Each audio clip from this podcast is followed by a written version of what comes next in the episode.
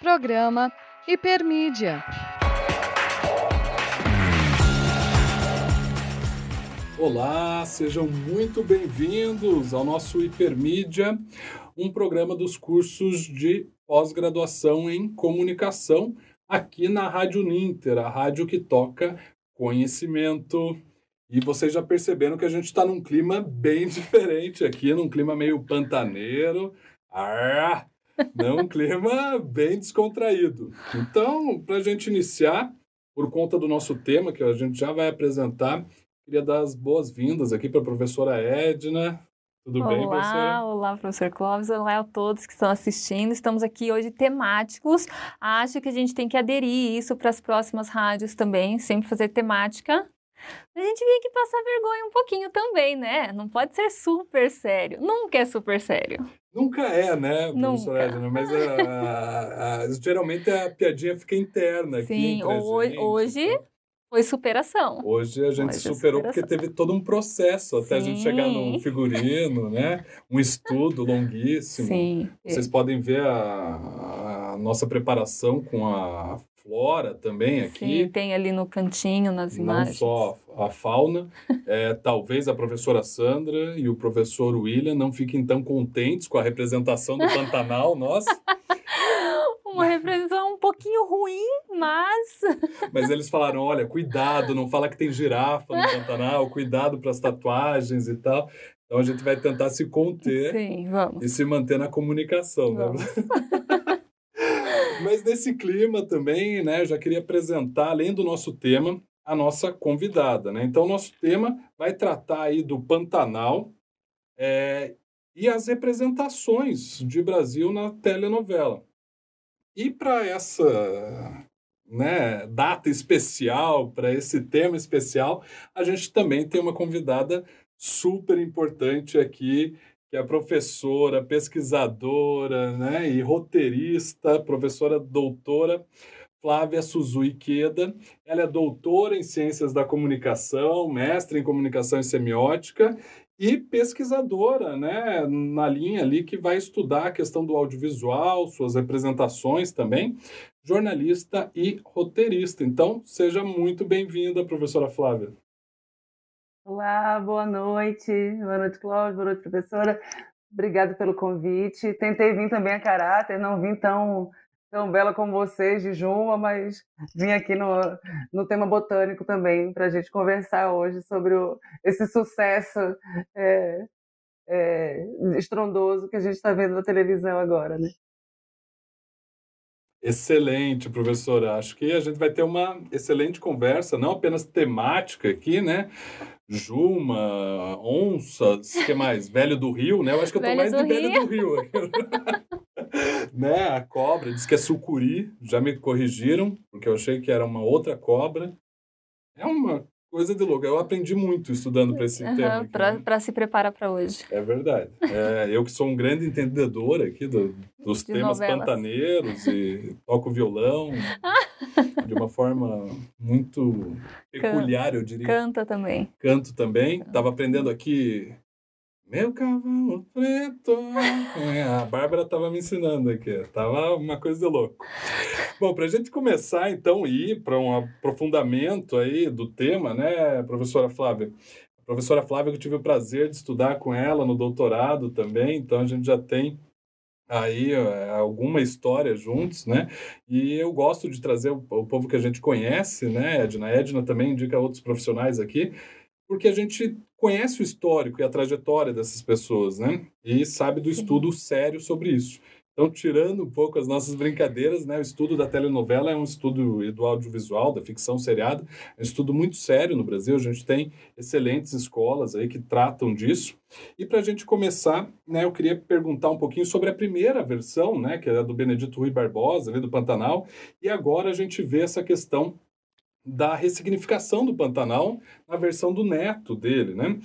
E aí eu queria saber como é que você analisa essa atualização dos temas tratados, porque a gente tem ali temas como relações amorosas, a questão da orientação sexual, violência familiar e a própria relação com o meio ambiente, com os biomas brasileiros, né?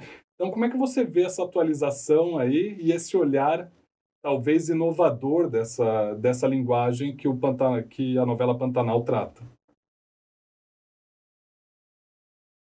Oi. É, acho que essa pergunta, na verdade, essa, essa atualização é um desafio para qualquer novela que vai ser feito um remake, né? Qualquer, qualquer é, como a telenovela, nossa telenovela brasileira é caracterizada por essa é, permeabilidade do, do, real, né, do cotidiano, da atualidade, é, faz parte já do, do, fazer da telenovela no Brasil a gente colocar é, realmente esses temas contemporâneos. Né? Acho que a TV Globo tem essa essa linha também já histórica, né, de ser muito moderna na, na ficção, né, o quanto não, não chega a ser tanto no, no jornalismo, né, mas a ficção da TV Globo é marcada por essa conexão com o real.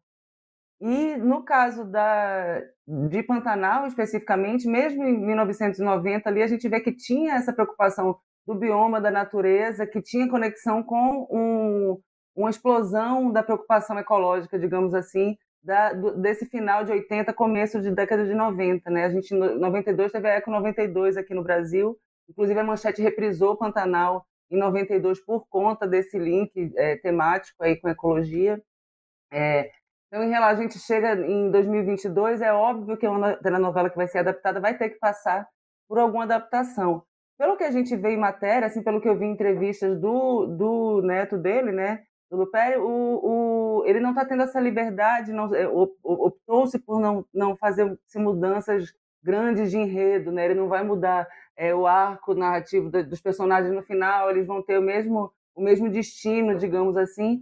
E na criação artística, a gente pensa é, sempre diferente da vida que tem a, a, coincidência, tem o caráter aleatório, a criação artística, o personagem tem a ver com a sua história, tem a ver com o seu tempo, com o local onde ele está. Então, se a gente não muda não tem essa, essa adaptação do, do destino dos personagens, talvez essa atualização seja mais.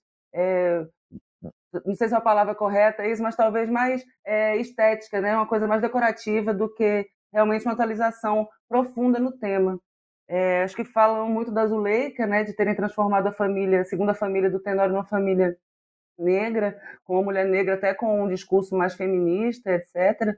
Por outro lado, essa personagem tem o mesmo destino de ter ser um amante de longa data de um homem horroroso, machista, e vai se muda lá para o Pantanal e fica ali naquele subjugado aquele homem também. Então a gente vê que tem um, há uma atualização por um lado re, respondendo a essa demanda por representação na telenovela, né? Acho que a gente, se vocês concordam, até meio desconfortável quando a gente vê hoje em dia um programa de televisão que não tem personagens negros ou que não tem um apresentador negro, que numa recorrência de muitos episódios a gente percebe que não tem é, essa presença é, da diversidade é, do Brasil, né, oriental também visto pouquíssimo na, na telenovela para falar, para puxar a sardinha para o meu lado, é, e mas ao mesmo tempo é, a atualização fica no, no nível talvez mais superficial. A preocupação da natureza, a preocupação que a gente tem hoje dos incêndios no Pantanal, que mudou um pouco é, essa visão do que a gente tinha. Né? Os próprios atores, a produção teve alguns problemas é, para ser realizada por causa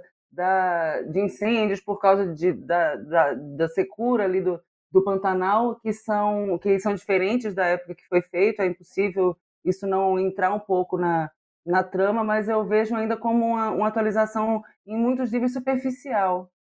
É, de alguma forma, talvez, como a telenovela não, não, não comunica apenas enquanto está no ar, né? A telenovela se comunica também na padaria e no boteco, quando as pessoas estão conversando, e hoje em dia, mais ainda com esse monte de paratexto que a gente tem da internet, né? fora a crítica e a própria comunicação da Globo tem toda a participação de fãs, os comentários de internet. Pantanal é uma novela que é está tendo uma presença digital muito grande dos fãs, né, de pessoas surpreendentemente jovens que estão ali se reconectando é, com a telenovela, mas é, de qualquer forma, o, o, o, talvez os atores da Juma e do, e do Jove serem atores declaradamente bissexuais e com vidas mais livres e que falaram muito disso na mídia, né? talvez isso seja uma forma também de atualizar a telenovela para além do que está dentro da própria narrativa, né?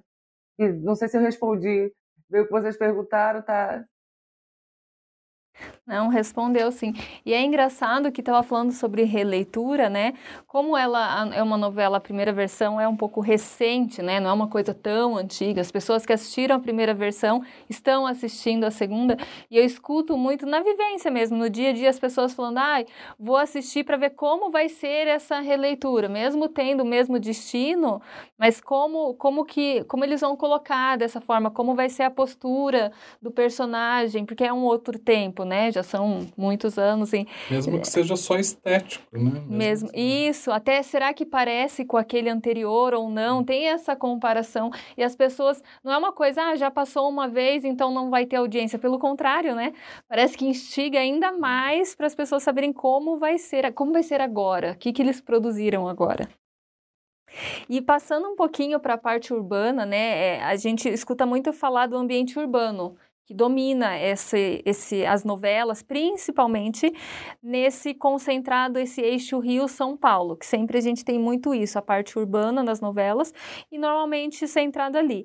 Como você analisa essa mudança que foi feita agora para o Mato Grosso do Sul, em um momento que também então, a gente está discutindo muito, vendo muita discussão sobre a conservação do meio ambiente, o papel do Estado, você citou as queimadas, tudo o que tem acontecido assim atualmente. É, essa questão também ela envolve dois, dois, dois assuntos que se comunicam, mas que também são, são têm aspectos talvez um pouco diferentes. Né? A gente tem a questão do, da ambientação rural e da ambientação urbana da telenovela, e tem essa questão da ambientação no eixo Rio-São Paulo. Né? São dois temas que, que, que têm muita relação um com o outro, mas que também é, têm suas é, particularidades. É, a questão do rural e do, e do urbano é uma questão que, que sempre é levantada quando a gente está pensando em representação né, de Brasil nas telenovelas. A gente tem uma rede que foi é, montada ali na década de 70, né, que, que concentrou uma, uma produção que pôde ser retransmitida para o Brasil inteiro. Então, a gente tem essa, no Brasil essa televisão realmente concentrada é, das emissões aqui de, do eixo Rio-São Paulo.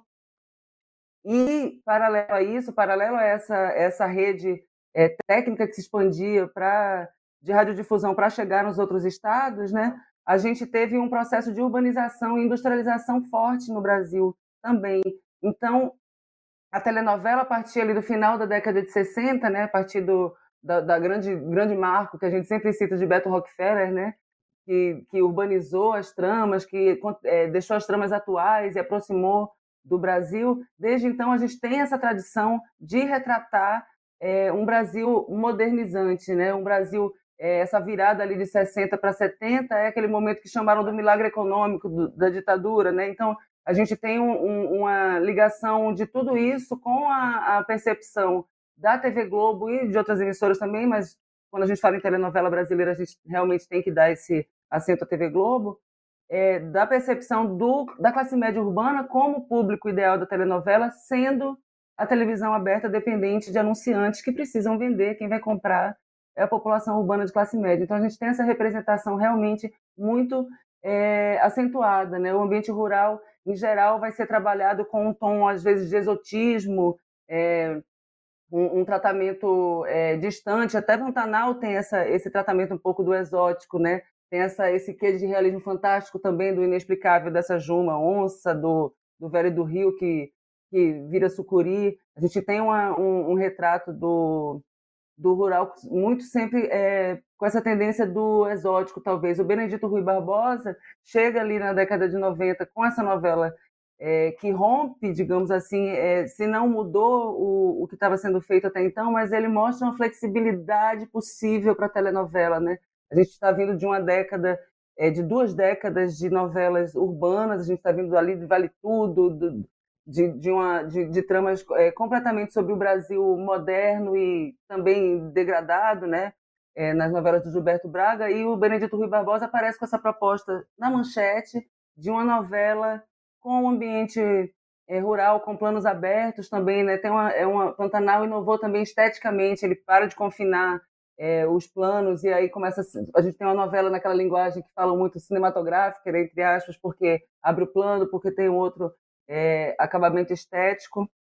É, o Benedito Rui Barbosa tem já essa característica desde então de, de trazer essas tramas é, rurais. Né? A gente teve algumas é, na sequência disso teve Renascer, depois teve aquelas tramas históricas que tinham também a, a questão dos imigrantes em lavouras. É, a gente tem um, um, a própria manchete depois do, da primeira Pantanal, veio com a Ana Raiz Trovão, veio um movimento rural que a gente também pode pensar que tem que tem que tem eco agora, né? A gente vê que as próximas novelas também vão ter uma coisa de interior, tem uma novela que vai ser no Nordeste, eles estão é, nesse lugar. E na questão do eixo Rio-São Paulo, é, a gente tem também esse tratamento em geral do, das outras regiões como um contraponto à modernidade e urbanização do, do, do, do Rio-São Paulo, né? É, mesmo em Pantanal, os personagens têm sempre essa relação com, com a cidade do Sudeste, é, com a cidade grande. É, então eu vejo um, talvez num espelhamento do que acho que ainda o, o tempo vai dizer, né? Analisar o, o que está acontecendo enquanto acontece é, é, complicado, mas talvez pensar no, como um reflexo do, da época que foi exibida a primeira vez, é, que tinha esse interesse ecológico que a gente está vendo de novo agora em termos de sustentabilidade, né? O próprio Benedito Rui Barbosa falou de agricultura permanente lá no Velho Chico, está discutindo o, a adaptação agora coloca é, algumas coisas, é uma outra uma outra roupagem, mas ainda tem essa, esse caráter do exótico. Tem alguns exemplos, talvez a Segundo Sol, Tropicaliente, lá de 94, que trouxeram capitais nordestinas modernas, é, com personagens urbanos, enfim, no, no, ambiente nordestino, mas em geral a gente acaba vendo eles, quando a gente vai para o Nordeste, a gente está falando de praia, é,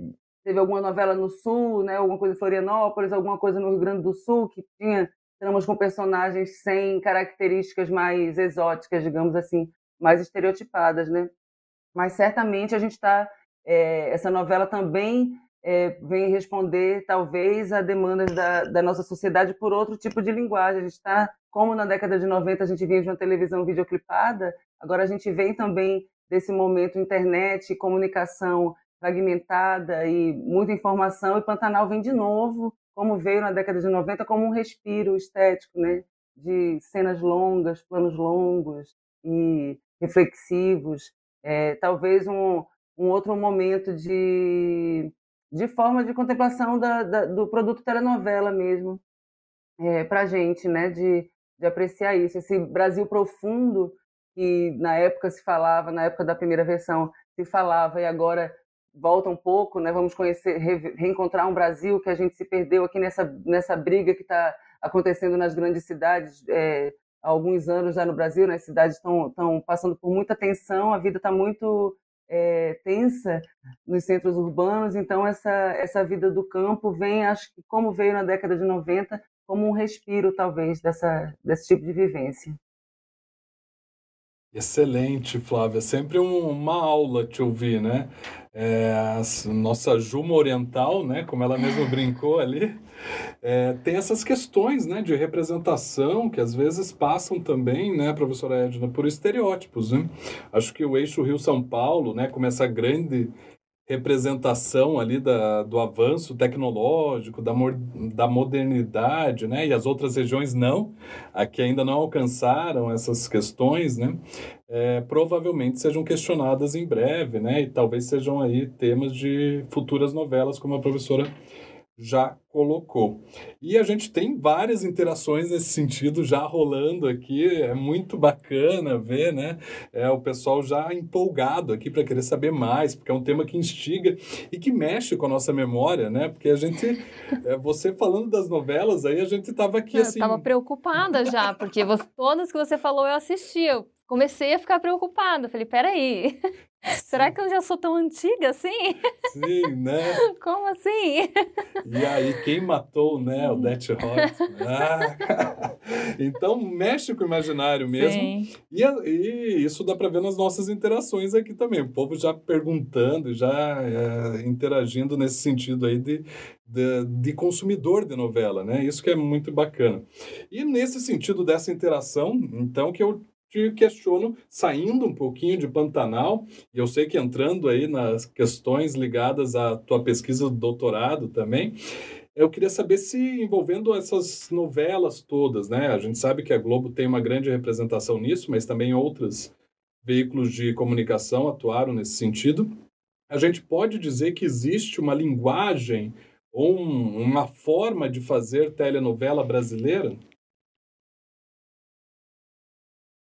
Acho com certeza, acho que já é um, um, um, um termo meio consensual. A gente realmente, no Brasil, a gente desenvolveu uma linguagem é, de telenovela bem particular, diferente em muitos aspectos dos congêneres que a gente vai ter na, na América Latina, né? É, da, da soap opera, a origem da, de, dessa linguagem inicial da é, soap operas norte-americanas, a gente realmente tem uma, uma forma diferente de fazer a novela, né? Acho que a Balog vem falar do um, um gênero genuinamente brasileiro, uma narrativa genuinamente brasileira. Ela vem falar, né? Aí vem a, a Mota fala do, do documento histórico, lugar de memória, ou a, a, a, a Lopes também vem falar como um recurso comunicativo essencial da gente. Realmente a telenovela ganha um, um, no Brasil uma, um fôlego tanto com o público quanto com a crítica e nas últimas nas últimas décadas com os pesquisadores também, né?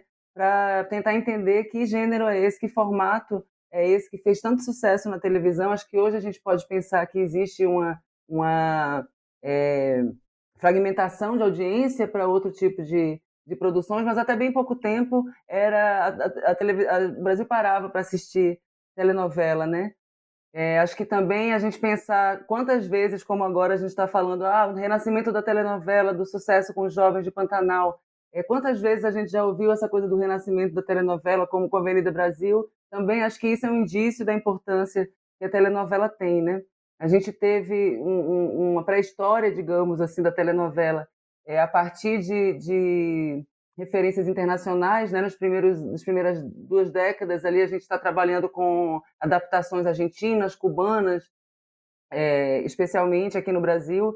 É, eu acho que um, um, um, detalhe importante que é sempre bom pensar, especialmente quando a gente fala de televisão, que é um, um meio tão ligado à indústria e ao mercado, né, ao marketing, é sustentado por, por anunciantes, e a televisão, tanto nos Estados Unidos quanto aqui no Brasil, chega muito, a programação chega pelas mãos é, de agências e só a partir desse final do, dos anos 60, né, com o Braulio Pedroso, com o Elton Rockefeller, é que a gente tem uma, um movimento, um, um, talvez o, o, ápice de um movimento de abrasileiramento da, da, da, telenovela, né? quando essas adaptações que são trazidas por meio dessas agências, por meio dessa, de, de, desses anunciantes que queriam fazer da televisão um meio de vender seus produtos, um meio de, de estar no Brasil, de marcar presença no Brasil. No final da década de 70, a gente vem com essa, esse grande clique que é trazer as tramas para as cidades é, brasileiras com tramas urbanas, o que favorece, por um lado, a identificação do, do público e, por outro, o anúncio do, do, dos produtos, né, da, da, da, indústria e, e depois, depois da década de 90 também da importação, né, quando o Brasil se abre mais para isso. A televisão sempre foi essa catalisadora e esse movimento de abrasileiramento por mil questões foram transformando a nossa linguagem. Né? O Brasil também é um país onde a telenovela se apropriou rapidamente da tecnologia portátil de vídeo. Então a gente tem um, um, uma telenovela que, que vai para a externa, que vai para a rua, né? Pantanal também, na década de 90, foi um marco nesse sentido. É, foi uma novela que explorou muito a possibilidade da câmera é, da câmera fora do estúdio, né? Fora daquele carrinho, em, em outro contexto. É, e mais essa essa porosidade que eu já tinha comentado para a realidade, né? Essa esse acento na, na atualidade fez com que a telenovela é, tivesse sempre esse contato com o real, com problemas é, que estão sendo vistos na sociedade, né? Sempre uma catalisadora, às vezes até de comportamentos mais modernos do que a sociedade está já, é, não vou dizer pronta, mas que já está habituada a ver representadas, né? A, a novela sempre teve esse esse caráter e a, e a, a, a forma narrativa dela, essa extensão gigante de tantos capítulos, tudo isso é, conflui para que a telenovela tenha realmente essa porosidade com, com, a realidade que outras novelas de outros lugares não têm, né? A gente pensa é, na, na, telenovela mexicana, hoje já está é, um pouco diferente, mas aquela no, novelão mexicano, né, que está todo mundo confinado, externo, é sempre só um plano de localização para você ver que está na frente da mansão ou está na frente da tapera. A gente não tem ações ali na, no exterior, e isso tudo faz com que a nossa telenovela tenha uma, uma, uma forma e um conteúdo diferente do que a gente vê em outras obras da América Latina, com certeza. É super bacana, né? Quando a gente começa a pensar nesse, nesse formato mesmo, que retrata um pouco. E esse compromisso, quando você falou assim, ah, vários capítulos e as pessoas vão acompanhando. Ainda hoje a gente tem isso, a gente tem essa mudança tecnológica, as pessoas não querem vídeos longos quando a gente vê, principalmente nas redes sociais, mas as pessoas ainda param para ver o próximo capítulo e o outro e o outro.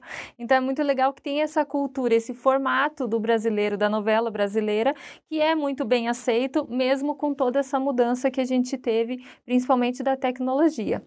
E falando um pouquinho dessas memórias que a gente citou aqui, né, dessa memória coletiva que traz, recentemente eles lançaram um álbum de figurinha das novelas. E a gente tem vários momentos guardados na memória coletiva. E ali tem essa representação. Mas que outros pontos, assim, sobre a representação do Brasil, a gente pode destacar nas novelas brasileiras, quando, como eu falei, né, com toda essa tecnologia, os streamings acabam dominando essa produção e circulação do audiovisual.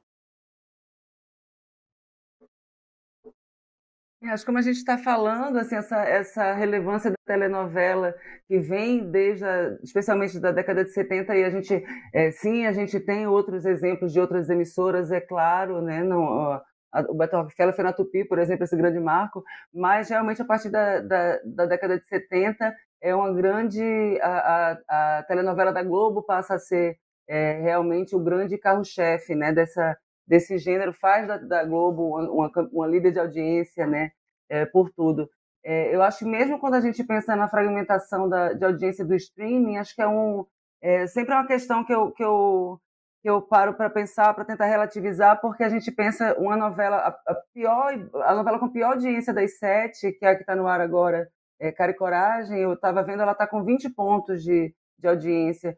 É, 20 pontos vai querer dizer 5 milhões de, de, de residências ao mesmo tempo ligadas, assistindo ao mesmo programa, sabe? A Netflix chega com, com 20 milhões de assinantes no Brasil, mas essa, é, essa audiência não é não é concentrada, né? A gente quando fala de televisão de fluxo, né? Ou televisão aberta ou televisão paga, que aqui no Brasil está tá bem é, em, decadente em termos de, de consumo, né? Da, em termos de audiência, mas quando a gente fala em TV de fluxo, a gente ainda tem um, um poder de, de, de, de, de acesso ao público que, que eu considero ainda que não pode ser considerado ultrapassado pela, pelo streaming, né?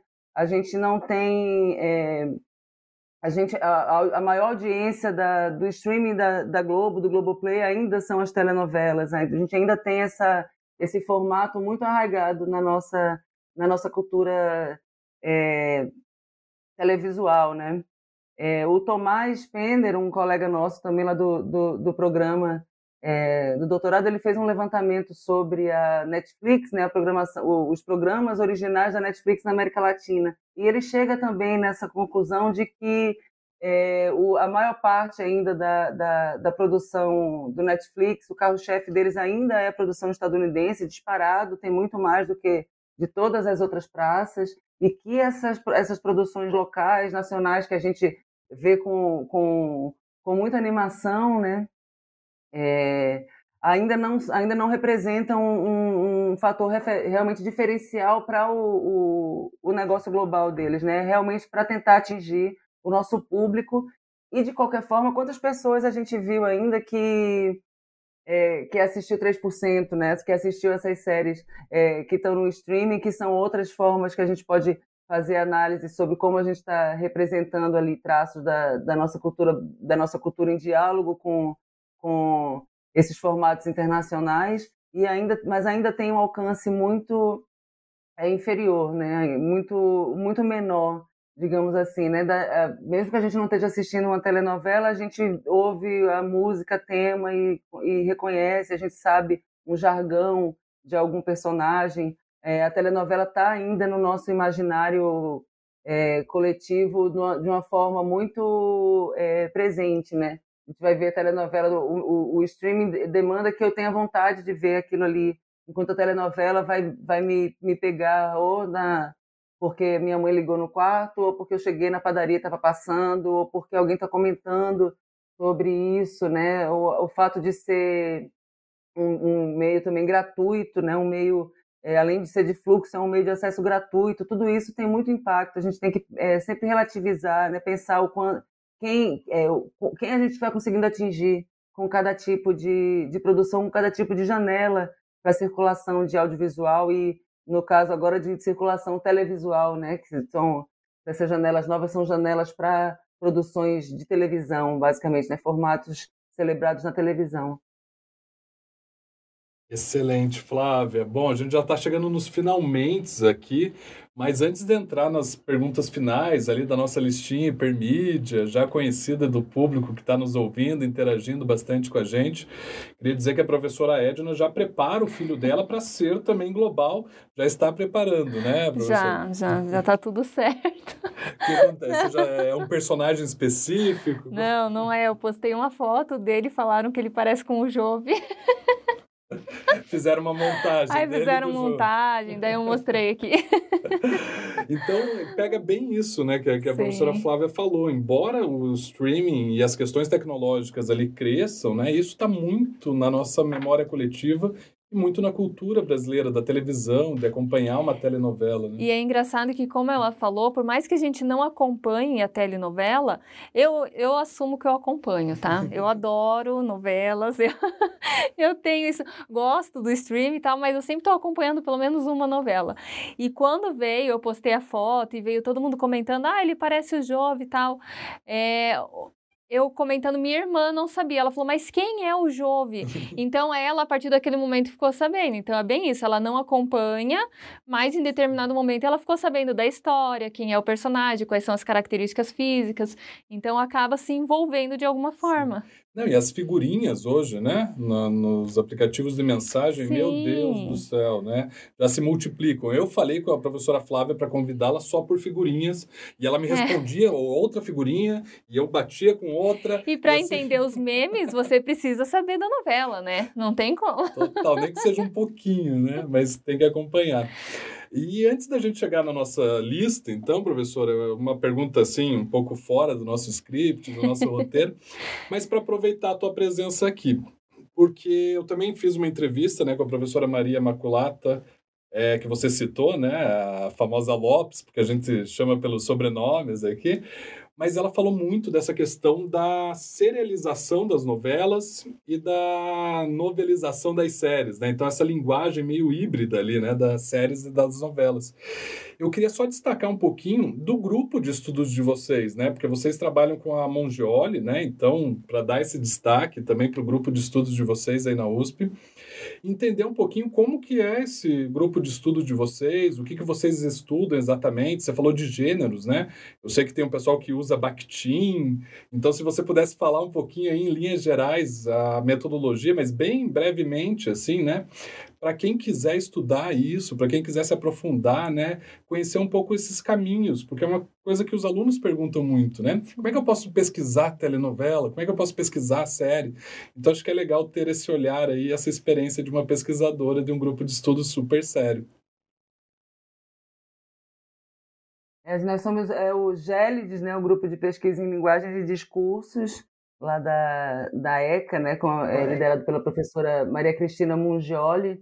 É, nós pesquisamos basicamente é, teleficção, o primeiro contato é, da, de pesquisadores de televisão, tradi já tradicionalmente no país, a gente pode falar assim, era através da telenovela, né, que por essa importância social, cultural, também acabou ganhando uma relevância é, em termos de, de, interesse dos pesquisadores, mas mais recentemente a gente, é, com esse movimento todo que vocês mesmos citaram, né, a gente acaba, é, a gente ampliou mais o nosso escopo para trabalhar séries que é, é, o que eu trabalho hoje, né? Minha pesquisa de doutorado foi sobre é, um, um, um, mapeamento crítico de é, 16 anos de séries é, brasileiras produzidas na TV paga e nas plataformas streaming, né? Foi um recorte já para séries e a gente trabalha com análise do discurso, basicamente de metodologia é, teórica, a gente trabalha com análise do discurso e é, a partir dessa experiência da Maria Cristina é, dessa especialidade dela, que é essa é, conexão de, de, de epistemologia de literatura também para trabalhar com televisão, a gente usa é, parte do, do pensamento bakhtiniano, né, sobre é, interdiscursividade, a gente trabalha sempre pensando no, no, no, no gênero da, no, nos gêneros da telenovela, do, das séries, nesses gêneros televisuais como gêneros complexos, a gente vai analisar também a partir de uma bibliografia própria de televisão, que a gente já tem estudos, é, inclusive brasileiros, de, de, de, algum vulto, né, de, de, de bastante relevância para a gente fazer isso, mas também nesse entrecruzamento com os estudos literários, com estudos cinematográficos. No meu caso, eu, eu costumo também é, ter um, um, embasamento que passa por, pelos estudos de cinema. É, afinal, audiovisual é, audiovisual se, se é, dialoga, né? os formatos diferentes, os criadores e, e, to, e tudo isso está sempre em diálogo, então são, são áreas que caminham juntas também.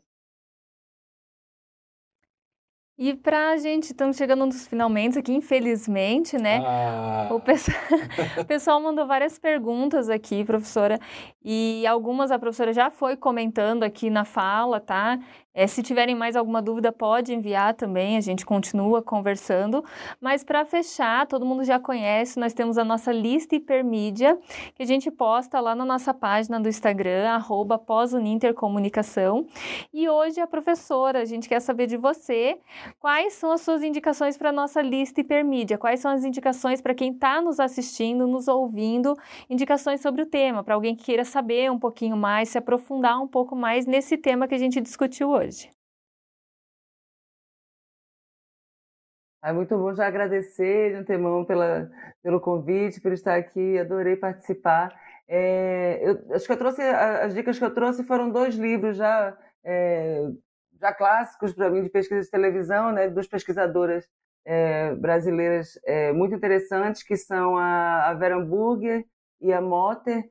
É, da Vera Hamburger é o livro O Brasil Antenado, e da Motter é o livro Ficção e Realidade, que também aborda a telenovela. São duas professoras que fizeram pesquisas muito interessantes sobre é, exatamente a representação, representações do Brasil e esse diálogo das telenovelas, esse diálogo de duas mãos da telenovela né, pra, com a realidade.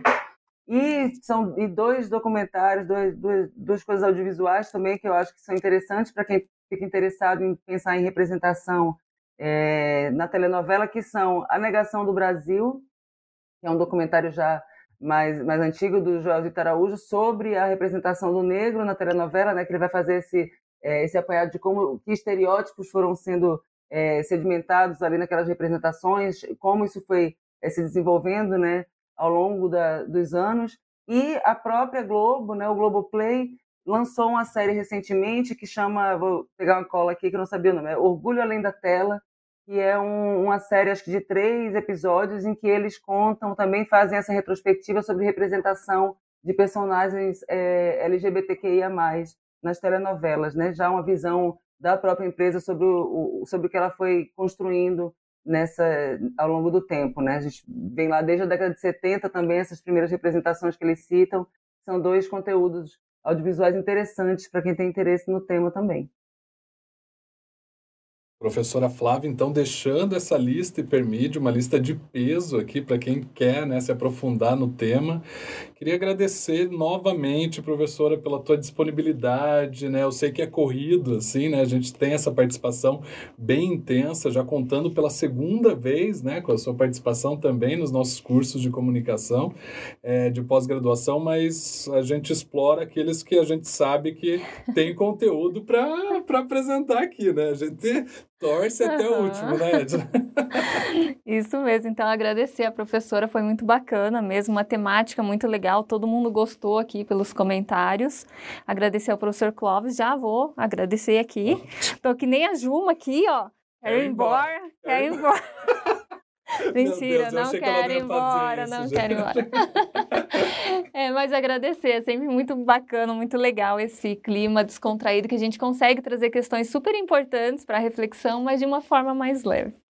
É verdade. E agradecer também a Bárbara aqui, né, que fica nos auxiliando nas questões técnicas, mas é uma das maiores especialistas em Pantanal, porque foi ela que me ensinou bastante coisa. Ela aqui. sabe tudo. Pode sabe pôr a câmera tudo. aí pra você, Bárbara. Coloca Mostra que ela ó. sabe tudo. Ela não está de, de animal print aqui, de, de estampa animal, mas, cara, ela sabia todos os detalhes, estava aqui super antenada e conversando com a gente.